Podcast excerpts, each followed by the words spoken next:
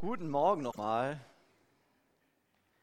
Ich möchte euch am Anfang, bevor ich äh, so in die Predigt starte, eine Sache erzählen, die ich äh, sehr liebe hier in unserer Gemeinde und die ich in den acht Monaten, die ich jetzt da bin, sehr schätzen gelernt habe.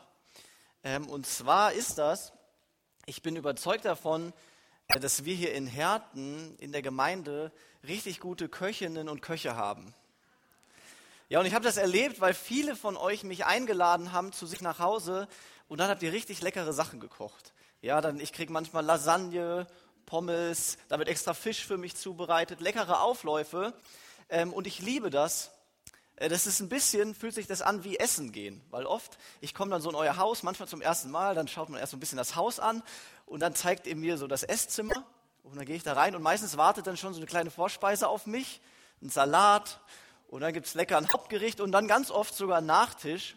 Äh, und das ist richtig schön, weil bei mir zu Hause gibt es meistens, also die meiste Zeit esse ich zu Hause mit meiner Schwester Lea, die bei mir wohnt. Und dann gibt es meistens einen Pott voll mit Essen und manchmal dann noch eine Gemüsepfanne dazu. Ja, also eigentlich jeden Mittag Reis, Kartoffeln, Nudeln mit äh, Gemüsepfanne, Gemüsepfanne, Gemüsepfanne. Und das ist auch, ähm, das ist auch sehr lecker eigentlich, nur so auf die Dauer ist das ein bisschen einseitig. Und deshalb äh, richtig schön, wenn ich bei euch sein darf. Und ich äh, will euch ermutigen, ladet mich auch gerne weiter ein.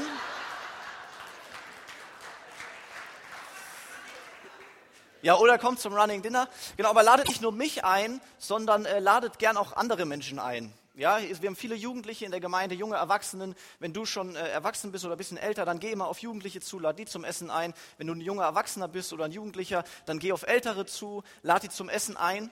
Äh, in der Bibel ist Gastfreundschaft so ein Riesenwort, was oft vorkommt. Und ich glaube, an unserer Gastfreundschaft zueinander werden die Menschen erkennen, wer Jesus ist. Deshalb da äh, Ermutigung, lasst uns gastfreundlich sein. Ähm, man muss natürlich nicht immer selber kochen. Man kann ja auch äh, essen gehen. Ich gehe äh, ab und zu essen, mag das. Und ich äh, will dir jetzt kurz eine Zeit des Austauschs geben mit deinem Nachbarn äh, über die Frage, wo du das letzte Mal essen warst, in welchem Lokal und wie es da so war und ob du das weiterempfehlen kannst. Zwei Minuten.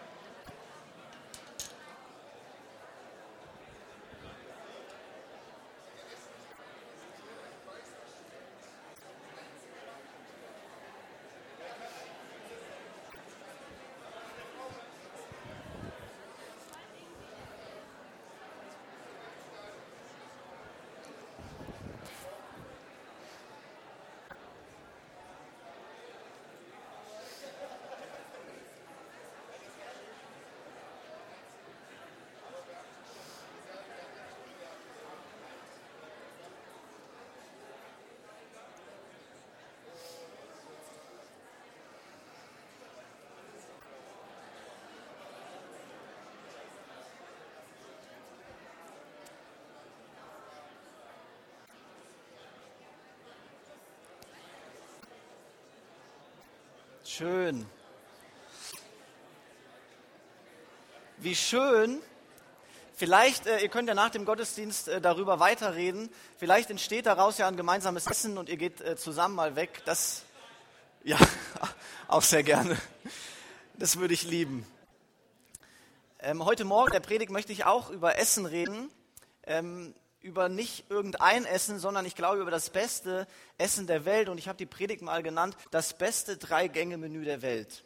Ja, das beste Drei-Gänge-Menü der Welt. Und ich äh, lese zu Beginn den Predigtext aus Markus 14, Markus Evangelium 14, ähm, ab dem Vers 12.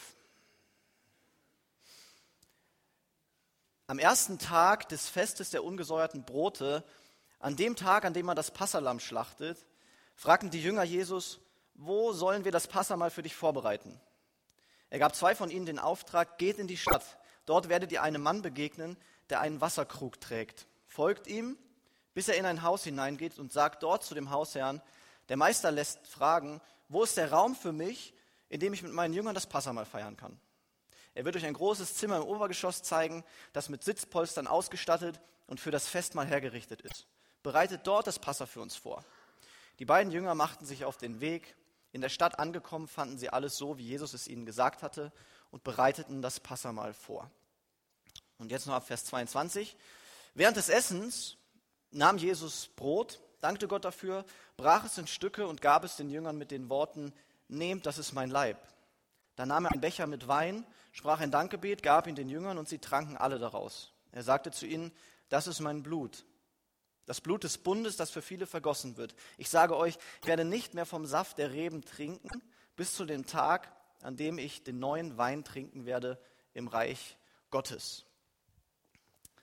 Ja, das beste Drei-Gänge-Menü der Welt beginnt, wie alle Drei-Gänge-Menüs, mit der Vorspeise. Ja, und das ist der erste Punkt, die Vorspeise. Und dafür schauen wir nochmal diesen Vers 12 an. Es ist nämlich der erste Tag des Festes der ungesäuerten Brote, an dem Tag, an dem das Passalam schlachtet. Ja, so ein bisschen zur Geschichte. Jesus ist gerade seinen Jüngern äh, in Israel, die sind in Jerusalem, zu einer Zeit, in der das Passafest gefeiert wird.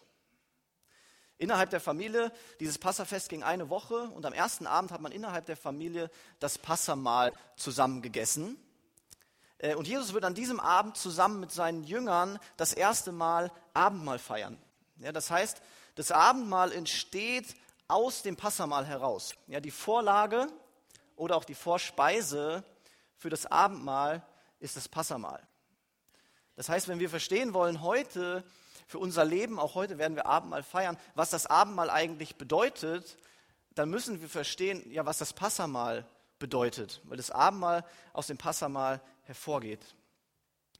Das Passafest ist ein Fest, das die Juden seit tausenden Jahren jedes Jahr feiern. Ja, wenn du schon mal in Israel warst, dann hast du es vielleicht erlebt, das ist jetzt so in einem Monat ungefähr, die Zeit rum wird es gefeiert. Ähm, und die machen das seit tausenden Jahren jedes Jahr immer gleich, mit den gleichen Worten, das ist voll die Zeremonie. Und sie tun das, weil sie sich damit an ein Ereignis aus ihrer Geschichte erinnern. Ja, an das wichtigste und bedeutendste Ereignis in der Geschichte von Israel. Und das ist eine Geschichte, ich glaube, äh, die kennen wir alle. Und ich erzähle sie äh, trotzdem nochmal für uns. Es war nämlich so, ungefähr 1000 Jahre bevor Jesus überhaupt gelebt hat, waren die Israeliten, das Volk Israel, in äh, Gefangenschaft in Ägypten. Ja, die haben da in Knechtschaft gelebt, weil der Pharao sie als Sklaven hielt, damit sie unter Qual, unter Folter wirklich schwere Arbeiten zu erledigen hatten. Und das Volk leidet darunter und dann schreit das Volk zu Gott und sagt, Gott, bitte errette uns. Und Gott erhört dieses Schreien und schickt dann Plagen. Ja, der schickt verschiedene Plagen, die immer die Ägypter treffen. Also Umweltkatastrophen, Krankheiten, äh, Naturkatastrophen, äh, Leid, Schmerz. Schickt er auf die Ägypter und sagt mit jeder Plage zum Pharao, hey Pharao, lass mein Volk ziehen, lass die frei, sonst schicke ich eine Plage, die noch schlimmer ist. Und der Pharao hört nicht und deshalb kommen ganz viele Plagen. Aber bis zum Ende will der Pharao nicht hören. Und Gott ist so zornig und sagt dann in seinem Zorn und in seiner Gerechtigkeit, boah, mir reicht's, ich schicke eine letzte, endgültige Plage und die wird aber ganz Ägypten treffen. Ja, nicht nur die Ägypter, sondern jeden Menschen, der in Ägypten lebt, wird unter dieser Plage getroffen. Ob du Jude bist, ob du Ägypter bist, ob du irgendwas anderes bist, ganz egal, diese letzte endgültige Plage in meinem Zorn, in meiner Gerechtigkeit wird alle treffen. Und diese Plage war, dass in jeder Familie in ganz Ägypten ein Kind sterben würde.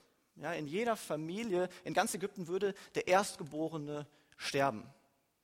Das bedeutet, in dieser Nacht würde es in jedem Haus in Ägypten entweder ähm, ein totes Kind geben oder man stellte sich unter den Schutz Gottes, den Gott anbot.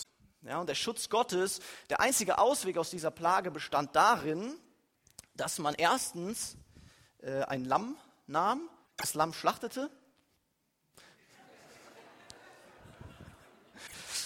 Und dann sollte man das Blut des Lammes an äh, die Türpfosten seines Hauses streichen, ja, und auch hier oben an den Türbalken.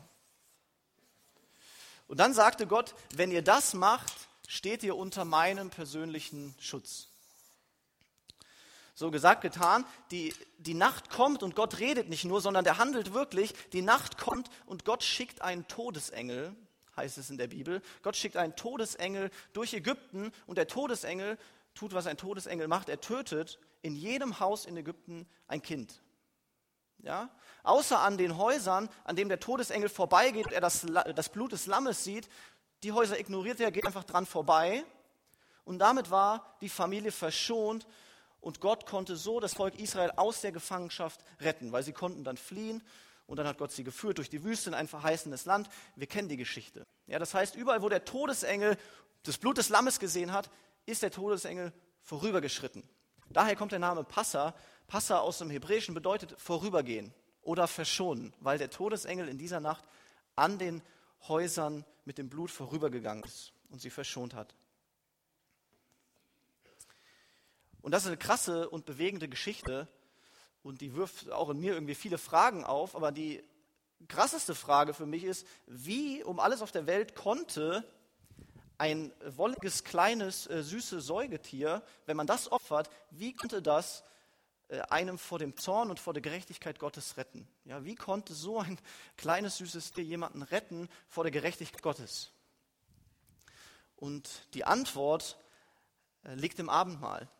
Ja, die Antwort liegt in dem, was Jesus mit seinen Jüngern im ersten oder wie wir das manchmal nennen, das letzte Abendmahl, was sie da tun. Und das ist der zweite Punkt. Ja, das war die Vorspeise. Jetzt kommen wir zum Hauptgericht, zum Abendmahl. Und ich äh, lese nochmal die Verse 13 bis 16 aus Markus 14. Er gab zwei von ihnen den Auftrag, geht in die Stadt. Dort werdet ihr einem Mann begegnen, der einen Wasserkrug trägt folgt ihm, bis er in ein Haus hineingeht und sagt dort zu dem Hausherrn, der Meister lässt fragen, wo ist der Raum für mich, in dem ich mit meinen Jüngern das Passamal feiern kann. Er wird euch ein großes Zimmer im Obergeschoss zeigen, das mit Sitzpolstern ausgestattet und für das Festmahl hergerichtet ist. Bereitet dort das Passa für uns vor. Die beiden Jünger machten sich auf den Weg. In der Stadt angekommen, fanden sie alles, was Jesus ihnen gesagt hatte, und sie bereiteten das Passamal vor. Sie bereiteten das Passamal vor, weil das Passamal nach richtig äh, vielen Regeln vorbereitet werden musste. Ja, das Passamal war nicht nur ein gewöhnliches Abendessen, sondern das war ein Essen, wo jedes einzelne Bestandteil dieses Essens eine Bedeutung hatte. Und traditionell im Passamal gibt es vor allem drei Zutaten. Das ist äh, zum einen Brot, das ist Wein und das ist auch Lamm. Und das wurde seit tausenden Jahren gleich gefeiert. Ja, seit tausenden Jahren hat immer der Hausvater, also der Vorsteher der Familie, der das durchgeführt hat, hat das seit, seit tausend Jahren wurde das gleich gefeiert, immer mit den gleichen Worten, mit den gleichen Gesten, äh, mit den gleichen Bedeutungen. In der Tradition hat der Hausvater dieses, diesen Tisch vorbereitet mit den Lebensmitteln und dann hat er sich ein Lebensmittel vorgenommen, nehmen wir mal zum Beispiel das Brot, dann hat er da drauf gezeigt und hat gesagt, das ist Brot, aber das Brot steht für das Brot des Elends, das unsere Väter in der Gefangenschaft gegessen haben. Dann hat er auf das Lamm gezeigt und hat gesagt, das ist ein Lamm und das Lamm steht für das Lamm, was unsere Väter damals beim Auszug aus Ägypten geschlachtet haben. Und er hat auf das Blut gezeigt, äh, auf den Wein, hat gesagt, dieser Wein symbolisiert das Blut des Lammes, das wir an unsere Türrahmen gestrichen haben. Jesus macht das ein bisschen anders. Ja? Wir lesen, was Jesus anders macht in den Versen 22 bis 24. Während des Essens nahm Jesus Brot, dankte Gott dafür, brach es in Stücke und gab es den Jüngern mit den Worten, nehmt, das ist mein Leib. Dann nahm er einen Becher mit Wein, sprach ein Dankgebet, gab ihn den Jüngern und sie tranken alle daraus. Er sagte zu ihnen, das ist mein Blut, das Blut Bundes, das für viele vergossen wird. Ich sage euch, ich werde nicht mehr vom Saft der Reben trinken bis zu dem Tag, an dem ich den neuen Wein trinken werde im Reich Gottes. Jesus bricht diese Jahre, Jahrhunderte, Jahrtausende lange Tradition, benutzt andere Worte und auch andere Gesten. Ja, Jesus zeigt nicht auf das Brot und sagt, das ist Brot und das bedeutet das und das. Nein, Jesus nimmt das Brot hoch, Jesus bricht das Brot in Stücke und Jesus sagt, das ist mein Leib. Ja, das ist mein Brot, das ist mein Brot des Elends, das ist mein Brot des Leidens, das ich esse oder das ich bin, weil ich der bin, der den wirklichen Auszug anführen wird. Den Auszug aus der Gefangenschaft der Sünde, der Auszug aus der Gefangenschaft des Todes. Und er nimmt den Wein hoch und er sagt, dieser Wein ist mein Blut, das ist der neue Bund zwischen Gott und den Menschen, der besiegelt wird mit meinem Blut. Ja, ein neuer Bund. Ich schaffe eine neue Beziehung zwischen Gott und den Menschen. Und die Grundlage dieser Beziehung wird mein Blut sein, weil mein Blut alle Sünden wegnimmt, weil mein Blut alle Trennung vor Gott aufhebt. Und mit dieser kleinen Geste des Hochhaltens und seinen Worten, das ist mein Leib und das ist mein Blut, und ich gebe beides hin, um Beziehung und Versöhnung mit Gott zu schaffen, damit zeigt Jesus, dass alle Opfer, die jemals getan wurden, im ganzen Alten Testament, wenn du das liest, da sind viele Geschichten von Tieren, die geopfert wurden. Jesus hält das hoch und sagt, hey, alle Opfer, die jemals getan wurden, das Blut jedes Tieres, was jemals geflossen ist, das deutet auf mich hin. Ja, das ist mein Blut und das ist mein Leib, der gegeben wird. Weil das Blut eines Tieres, auch das Blut des Lammes, in der Nacht vom Auszug aus Ägypten konnte nie wirklich Versöhnung, konnte nie wirklich Frieden mit Gott schaffen, sondern es konnte immer nur auf Jesus hinweisen. Und in Jesus ist die Versöhnung, in Jesus ist die Rettung. Es gibt noch eine Sache, die Jesus grundlegend anders macht. Ich habe schon erzählt, er macht andere Gesten, er macht andere Worte, ja, er nimmt das Brot, macht andere Worte, aber bei jedem Abendmahl, bei jedem Passamal gab es Brot zu essen. Dann nimmt er den Wein, er hält ihn hoch und sagt andere Worte, aber bei jedem Passamal gab es auch Wein zu trinken. Der größte Unterschied, den wir hier in diesem Abendmahl sehen und lesen können, ist der. In keinem der Berichte vom Abendmahl, ja, in den Evangelien Matthäus, Markus, Lukas, Johannes, in keinem der Berichte wird vom Hauptgericht geschrieben. Das heißt, wir können das nachlesen und da ist nirgends die Rede vom Lamm, weil bei diesem Abendmahl, was Jesus feiert, das Lamm nicht auf dem Tisch liegt, sondern das Lamm am Tisch sitzt. Ja, bei diesem Abendmahl von Jesus liegt das Lamm nicht auf dem Tisch, sondern das Lamm sitzt am Tisch. Setzen wir es mal hier hin. Und deshalb in der Bibel, wenn wir lesen, wenn Jesus auftritt, es gibt eine Stelle, da ist Johannes der Täufer unterwegs und er sieht Jesus das erste Mal, in Johannes 1 können wir das lesen, er sieht Jesus das erste Mal und dann sagt er, seht, das ist das Opferlamm Gottes, das für unsere Sünden hergegeben wird. Das war Gottes Plan von Anfang an, in Jesus unsere Sünden wegzunehmen. Und deshalb lesen wir in der Bibel auch schon Jahrhunderte, bevor Jesus überhaupt geboren wird, über Jesus als das Opferlamm Gottes. Ja, und die berühmteste Stelle dafür steht in Jesaja 53. Die lese ich euch gerade vor. Jesaja 53, Vers 6 und 7. Dort heißt es über Jesus, hunderte Jahre bevor Jesus überhaupt auf dieser Erde existierte, wir alle, du und ich, wir gingen in die Irre wie Schafe. Jeder wandte sich auf seinen Weg, aber der Herr warf all unsere Schuld auf ihn. Er wurde misshandelt aber er beugte sich und tat seinen Mund nicht auf, wie ein Lamm, das zur Schlachtbank geführt wird, und wie ein Schaf, das verstummt vor seinem Scherer und seinen Mund nicht auftut.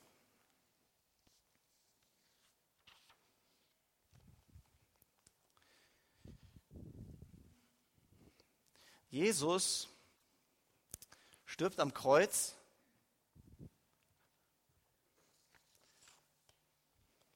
als Lamm und sein Blut fließt.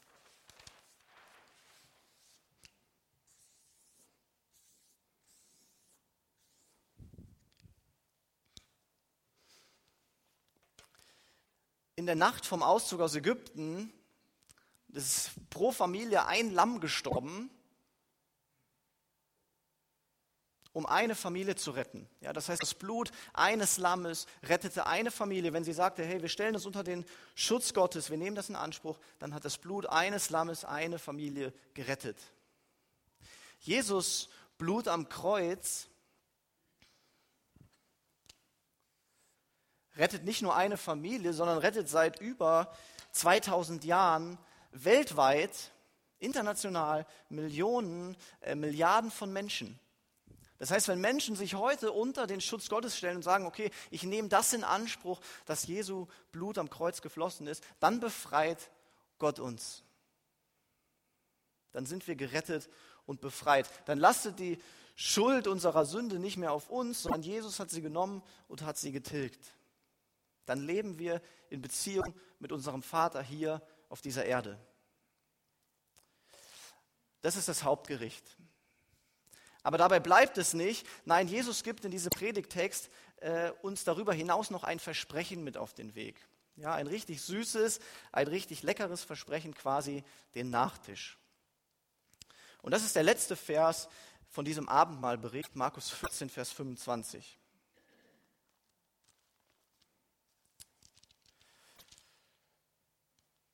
Da sagt Jesus, ich sage euch, von jetzt an werde ich keinen Wein mehr trinken, bis ich ihn wieder mit euch in der neuen Welt Gottes trinken werde. Von jetzt an werde ich keinen Wein mehr trinken, bis ich ihn wieder mit euch in der neuen Welt Gottes trinken werde. Ja, das ist eine Formulierung dieses, ich werde das und das nicht mehr tun, bis das und das geschehen ist. Das ist in der Antike eine Formulierung, mit der man richtig verbindlich einen Vertrag eingegangen ist. Ja, damit wurde ein Bund geschlossen. Das ist wie wenn wir heute einen Vertrag aufsetzen würden und dann unterschreiben beide Vertragspartner, dann ist das sicher, der Vertrag. Ja, und damals in der Antike, das war eine Formulierung, die hat man benutzt, um auch so einen Vertrag zum Ausdruck zu bringen. Man hat einen Bund geschlossen. Und Bünde wurden damals nicht per Unterschrift besiegelt, sondern es gab äh, zwei Arten, wie Bünde besiegelt wurden. Und bei jeder dieser Art war Blut im Spiel.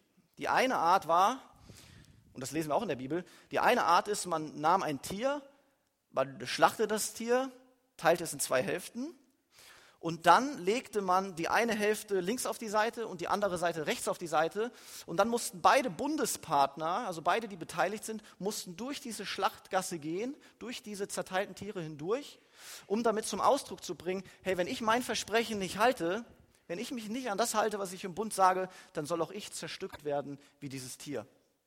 Die andere Art, auch blutig, aber vielleicht nicht ganz so grausam, war, man schlachtete ein Tier und dann ließen sich beide Bundespartner mit dem Blut des Tieres besprengen.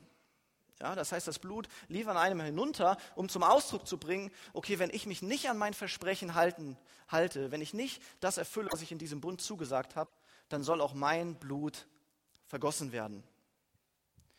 Das heißt, Jesus macht mit dieser Formulierung ein Versprechen, was todernst ist. Ja, der schließt wirklich einen Bund ab und Jesus besiegelt ihn tatsächlich mit seinem eigenen Blut. Das heißt, er alleine verpflichtet sich, er sagt, ich werde mein Versprechen halten, ich besiegle das mit meinem eigenen Blut. Was bedeutet das heute für uns? Ja, Jesus sagt in diesem Abendmahl, wenn du in diesem Abendmahl das Brot isst und wenn du diesen Wein trinkst, wenn du hier auf der Erde das in Anspruch nimmst, den Schutz Gottes, den mein Blut ermöglicht,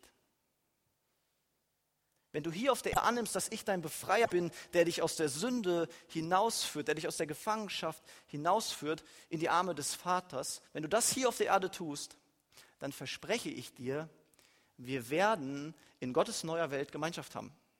Ja, wir werden in Gottes neuer Welt gemeinsam Wein trinken, wir werden essen, wir werden feiern und wir werden uns freuen. Und, ich, und Jesus garantiert dir das. Ja, Jesus besiegelt es mit seinem eigenen Blut. Er wird dich nach Hause bringen.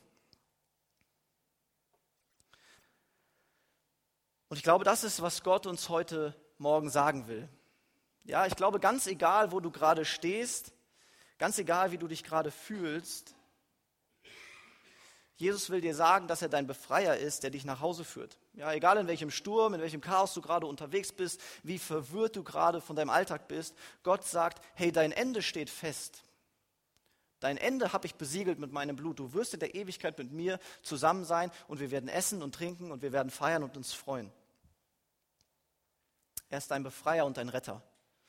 Und wenn du dich heute Morgen so fühlst, als lebst du noch in Gefangenschaft und in Sklaverei, ja, vielleicht ist da irgendeine Sucht, irgendeine Sünde, die dich gefangen nimmt, eine Angst, Neid, Pornografie, Geiz, die Sucht nach Anerkennung, irgendwas nimmt dich gefangen. Ich glaube, dann will Gott dir heute Morgen sagen, mach's wie das Volk Israel, schrei um Hilfe. Ja, schrei, sag Gott, ich brauche deine Hilfe. Und dann bin ich überzeugt davon, dass Gott seinen Sohn Jesus Christus in dein Leben senden wird und er wird dich befreien. Und vielleicht bist du auch hier und hast einiges zum ersten Mal gehört und manches vielleicht auch noch gar nicht so richtig verstanden. Dann möchte ich dich einladen, komm gerne nach dem Gottesdienst äh, zu mir und wir reden über deine Fragen und wir beten zusammen.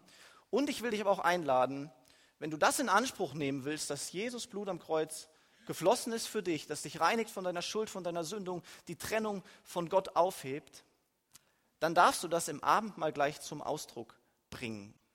Ja, das Abendmahl ist genau das. Das ist ein Fest, was wir feiern dürfen, wo wir daran denken, klar, dass Jesus sein Leben gelassen hat und dass er gelitten hat aber wo wir vor allem auch nach vorne gucken und wo wir sagen, Jesus, danke, weil auch in Zukunft werden, dir, werden wir mit dir essen, wir werden mit dir Wein trinken, weil du uns versprichst und besiegelst, dass du uns nach Hause holst.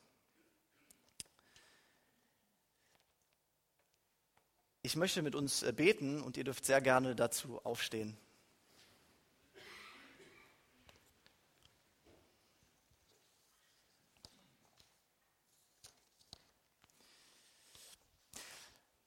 Jesus, ich danke dir, dass du das Lamm bist, das für uns das Leben gelassen hat. Ich danke dir, dass dein Blut reinigt vor aller Schuld und vor aller Sünde und dass es wirklich Gottes Zorn und Gottes Gerechtigkeit komplett auf sich nimmt und dass Gott uns seitdem so in Liebe und so in Frieden ansieht. Das ist so schön und das haben wir dir zu verdanken. Deshalb wollen wir dir sagen, dass wir dich sehr lieben und wir wollen das äh, ja neu begreifen, neu damit ehren, auch heute im Abendmahl. Danke dir, dass du gut bist ähm, und dass du uns sehr liebst. Wir lieben dich. Amen.